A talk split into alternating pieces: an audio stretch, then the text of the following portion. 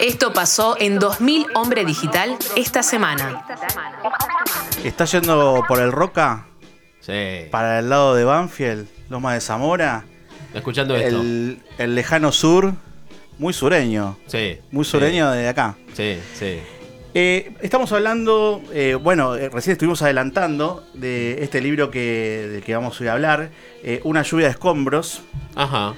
Fragmentos del rock, perdón, fragmentos del rock en el Gran Buenos Aires Sur entre los años 80 y 90. Bien, Si haces así, Sí, la cámara te lo toma y la gente que está por YouTube lo puede ver. A ver, eh, yo, te estoy mirando ¿lo también. estás mirando? A ver, eh, para que ahí, un poquito más tarde la señal. ahí, dejar- ahí está. Sí, déjalo ahí, déjalo ahí. A ver. Una lluvia de escombros algo se ve, sí. de Hernán Cortés, recientemente editado por la editorial Madre Selva.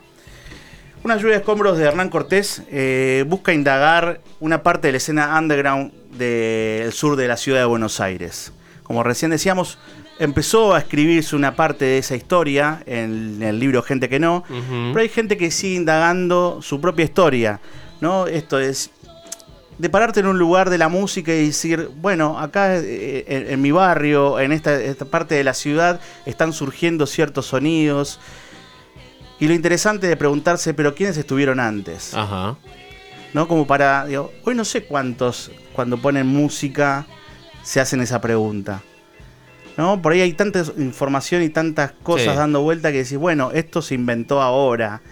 Y hay alguien que prendió el fuego para que de esas cenizas surgieran lo que tal vez hoy escuchamos, ¿no? Sí. No quiere decir, digamos, si viene mejor, digo, si- simplemente alguien en- encendió el fuego para, para que otras cosas se dieran. Sí, la, la particularidad quizás de este libro es que, eh, como lo, lo charlábamos antes de salir al aire, eh, hoy decíamos que el, el- programa iba a girar bastante por los años 80.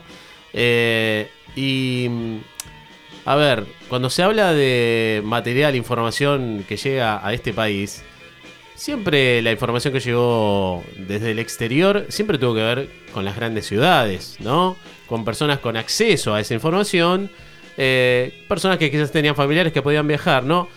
Digo, zona sur siempre fue un lugar, si bien está pegado a, a la ciudad autónoma de Buenos Aires, a la gente de zona sur siempre se nos complicó un poquito llegar a ciertos lugares, ¿no? Porque Sí, por el solo hecho de viajar, digo, ¿no? Claro, claro. Por el hecho de viajar. Y acá es muy interesante porque el autor rescata una historia que sucede eh, precisamente en una parte del Gran Buenos Aires, zona sur, Sí, ¿no? de Dijiste recién, Banfield, De Avellaneda, sí, para, para allá, para, para- Banfield, Temperley, Digo, eh, para esos lados, ¿no? Porque es después tenés la otra parte de zona sí. sur, digo. Pero también digo, es interesante cuando eh, Hernán, que es una persona que no vivió gran parte de lo que escribe, Ajá. digamos, tuvo que armar eh, ese hilo de la historia a Sí. partir de los relatos y la historia oral que queda ahí sostenida. Lo interesante es lo que él se pregunta. Dice, bueno, está surgiendo una nueva camada de música. Sí, Y yo, pero ¿qué pasó antes? Eso es lo que a mí me atrajo de este libro. eh, y aparte de las historias con las que te en- encontrás acá. sí. Digo, como te decía antes, creo que no, no sé si pasa en otros lugares del mundo eh, este tipo de historias y, y demás, y de anécdotas, que nada, que están sostenidas sobre esto, sobre un Sí. imaginario, sobre, sobre una cuestión, una construcción muy, muy sensible. Digo, yo creo que... Entonces Difícil. es muy interesante y muy difícil armar un libro de, de un relato de una parte de la- del rock, del underground, de la zona sur. Y mm, para empezar, me gustaría compartir el primer audio de, de Hernán Cortés, que le pregunté justamente por qué decide eh, tomar esta parte de la historia del rock en la zona sur. Dale. Yo soy de zona sur, siempre viví en Lomas y Temperley y siempre frecuenté todo lo que es el sur del, conurbano bonaerense.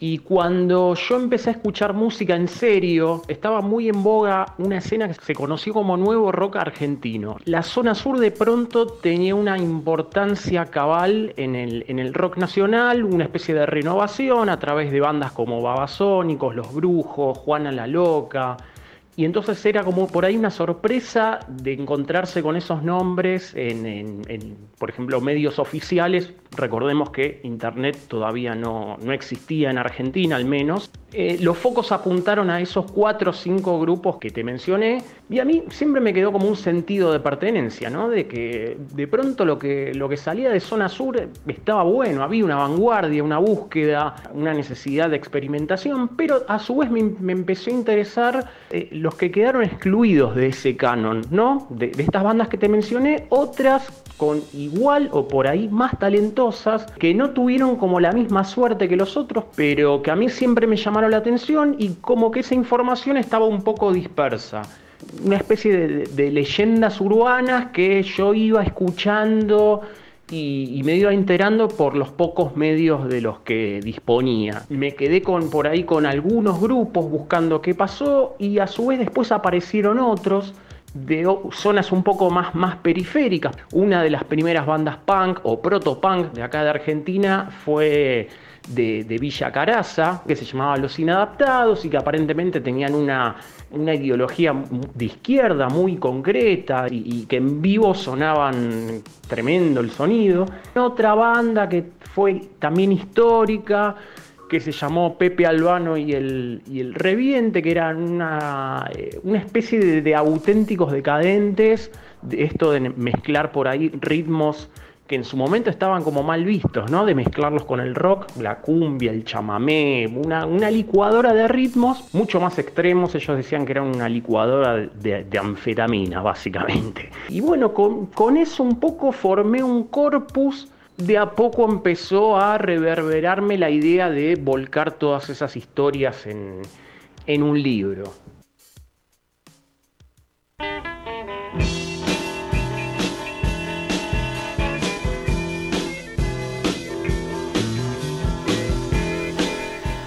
Unas ganas de escuchar a Pepe Albano. Terrible. Y hacerme un trencito a ver si prende o no prende esa fiesta en zona sur. Sí, eh, reiteramos, ¿no? Hay que ubicarnos en el tiempo y espacio, historias de entre los 80s y los 90s. Eh, y lo interesante de eh, esto de Hernán Cortés, de destacar a bandas que después sí tuvieron eh, exposición mediática, como el caso de Babasónicos y Los Brujos, por nombrar algunos del, nuevo rock argentino, ¿no? Claro, pero antes, ¿qué había antes? Claro, él hace, él hace esa, esa cuestión a partir de su experiencia en, el rock, claro. que es el nuevo rock argentino, esto que sea eh, Los Brujos, Babasónicos. Por nombrar de zona sur, por nombrar algunos de zona sur.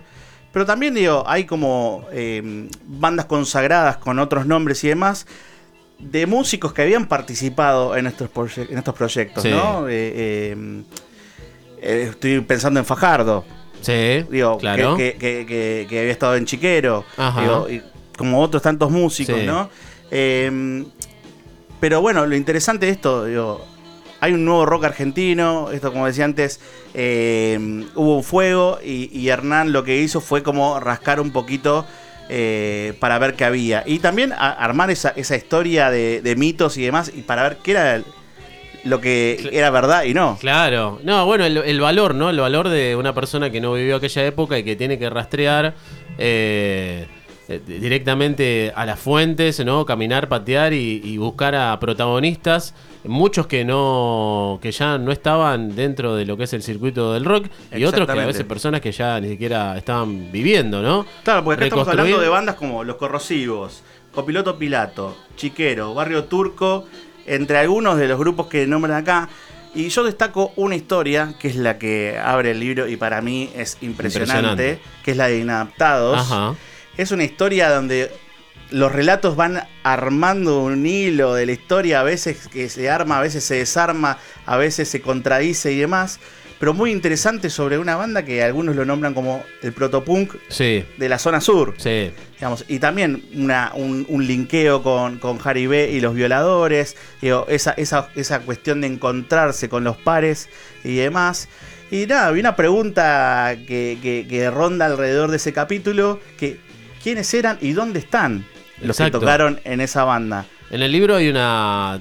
Bueno, afortunadamente, por lo menos hay una imagen de la banda. Rescatada por Jaribe. Eh, y que bueno, uno también ve de qué manera eh, la banda se luqueaba, ¿no? La imagen también era importante en, en aquel momento como para distinguirte del resto de la sociedad.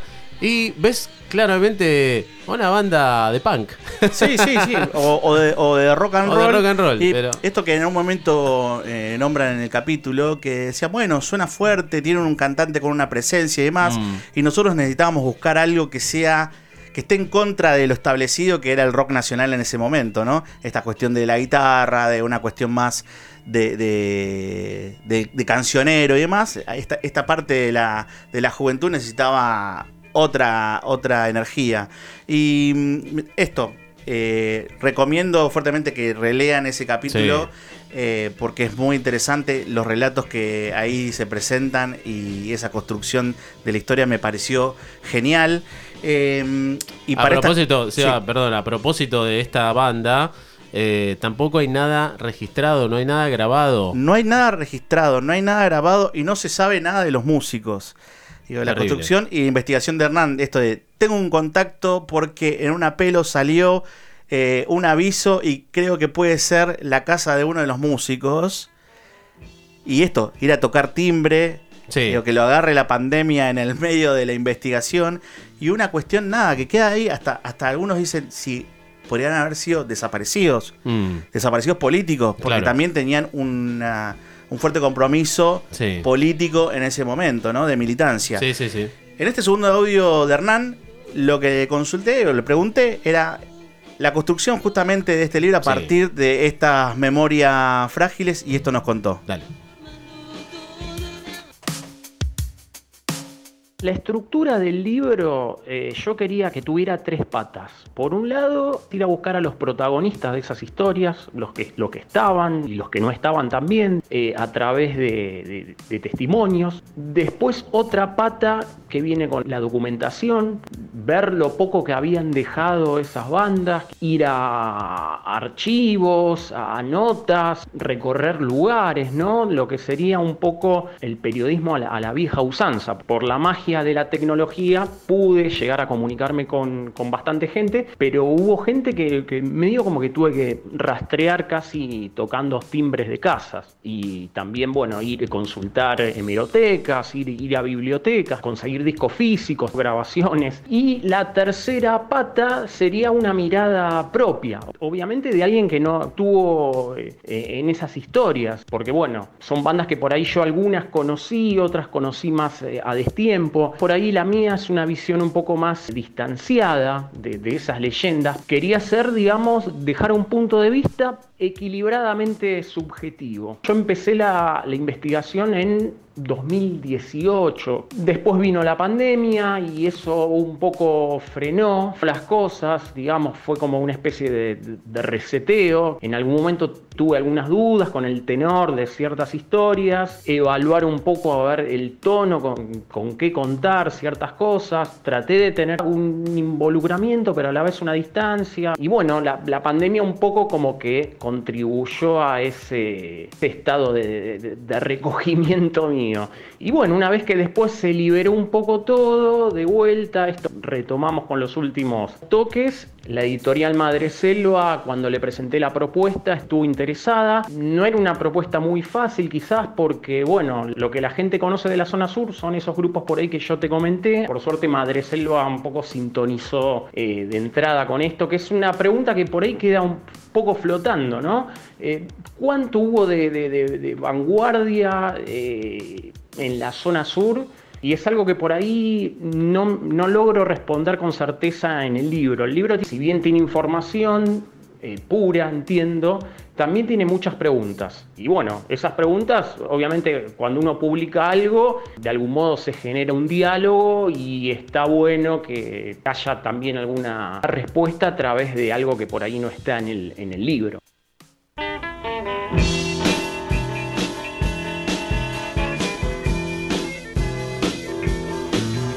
Impresionante.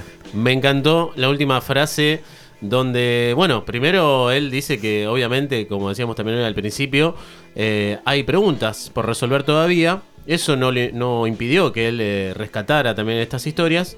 Y la pregunta, ¿qué nivel de vanguardia hubo en la zona sur?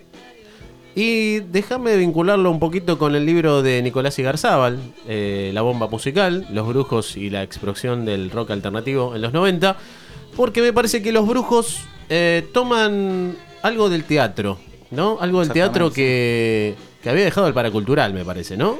Sin y duda. lo vinculan con, con su música, con ese sonido también sideral, sónico, eh, mucha teatralidad, eh, mucha energía, y me parece que hay un- la vanguardia, por lo menos, La vanguardia un me poco parece por ahí que va. se, se daba en permitirse hacer lo que tengan ganas de hacer y salir de la estructura Mm. del rock que instrumentos y nada más. Mm. Me parece que en estas historias y demás hay una búsqueda todo el tiempo y que creo que fue eso, ¿no? Digo, eh, estamos hablando del principio de los 80, la democracia, esa forma de, de- Sí. de pensar la libertad, pero también con, con cierta opresión todavía, con vestigios represivos, bla, bla, Sí. bla. Pero Noche pesada la no- claro, La noche era si- pesada. la- seguía siendo, el rock seguía siendo una amenaza. Entonces, nada, esta, esta cuestión de, de- de los jóvenes pensando un sonido o una forma de encontrarse me parece como eh, interesantísima. Entonces, en este libro van a encontrar a Copiloto Pilato, Barrio Turco, El Lado Salvaje, Pepe Albano y el Reviente, Los Corrosivos, Pirata Industrial y Los Inadaptados, entre otras historias interesantísimas.